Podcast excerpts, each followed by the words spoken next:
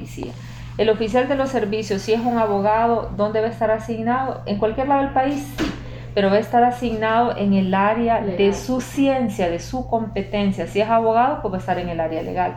Si es odontólogo, puede estar en el área eh, de salud de nuestra institución porque tenemos pues una clínica policial o en los laboratorios criminalísticos como corresponde.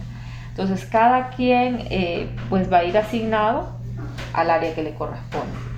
Ahora sí puede estar en una oficina operativa como la que yo dirijo, sí, un psicólogo, un trabajador social, pero ¿qué va a realizar? Pues las acciones propias de su disciplina o de su ciencia de estudio.